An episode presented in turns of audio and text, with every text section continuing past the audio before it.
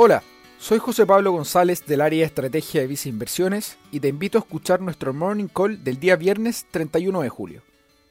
En la jornada de ayer, el IPSA cerró con una baja de menos 0,75%.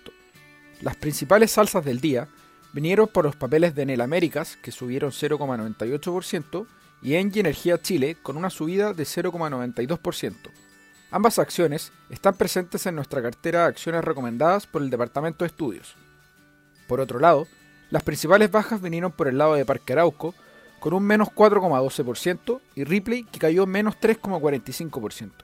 En parte, la caída del IPSA es atribuible a los flujos de fondos de pensiones que ha habido durante la semana, tanto por el retiro del 10% de los fondos, como por algunas recomendaciones de asesores previsionales locales que recomendaron hacer algunos cambios de fondos.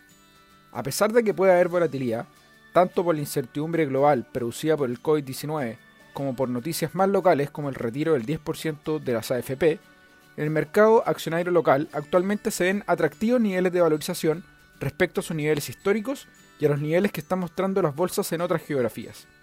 Por esto, en Visa Inversiones recomendamos mantener una posición en la bolsa local dentro de un portafolio diversificado. Sin embargo, señalamos una aproximación selectiva, favoreciendo sectores menos sensibles al ciclo económico en términos de sus resultados corporativos. Dichas estrategias se ven reflejadas en nuestra cartera de acciones recomendadas o en nuestro fondo mutuo destacado Visa Acciones Chile Activo. Finalmente, si quieres saber más sobre nuestras recomendaciones, te invitamos a visitar nuestra página web visainversiones.cl o contactando directamente a tu ejecutivo de inversión.